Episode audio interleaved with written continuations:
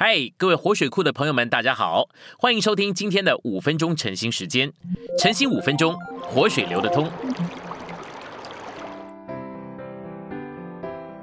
今天有两处经节，第一处是创世纪二十五章二十六节。随后以扫的弟弟也出来了，他的手抓住以扫的脚跟，因此给他起名叫雅各。第二处经节是创世纪四十七章七节。约瑟领他父亲雅各进去，站在法老面前，雅各就给法老祝福。信息选读：说到天然，创世纪里的雅各是最好的代表人物。雅各一生的故事中最突出的点，还是他天然的努力和办法。所有有办法的人都难免诡诈，雅各也是这样。他的诡诈不过是浮面的表现，天然的生命才是他潜在的特点。雅各在成熟以前，他所有的故事都给我们看见他的天然。他有能力、有办法、有本事、有才干、有手腕，实在是一个天然很强的人。许多的折磨、打击、为难，都是为着破碎他的天然。雅各的天然受到这样彻底的破碎，他的生命在神里面就达到了丰满成熟的境地。他不再是一个鬼抓能抓的人。乃是神的王子。雅各的一生表明，一个生来天然的人必须经过破碎，才能成为以色列，就是神的王子。一个人要充满神的成分，非经过拆毁的过程不可。这是雅各在圣经里所代表的地位。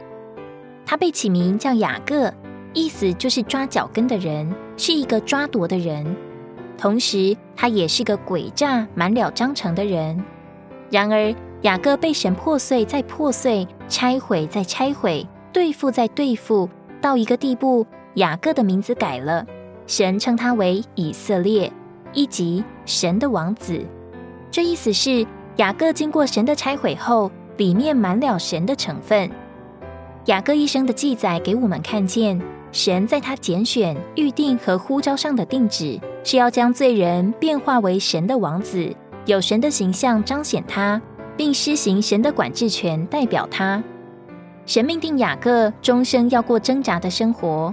不仅如此，神主宰安排了雅各一生中的每一个环境、遭遇和人物，并使这些都互相效力，将雅各得益处，使他可以将雅各这抓夺者、抓脚跟的人，变化成以色列神的王子。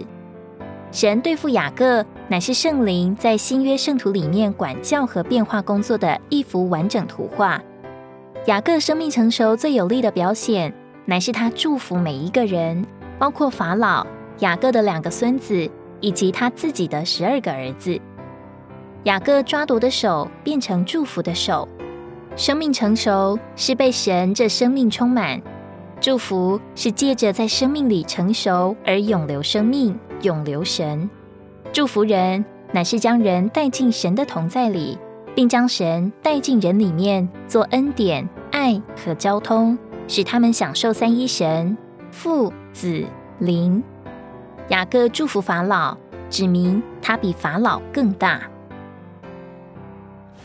今天的晨兴时间，你有什么摸着或感动吗？欢迎在下方留言处留言给我们。如果你喜欢今天的内容，欢迎你们订阅、按赞，并且分享出去哦！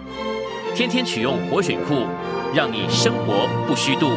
我们下次再见。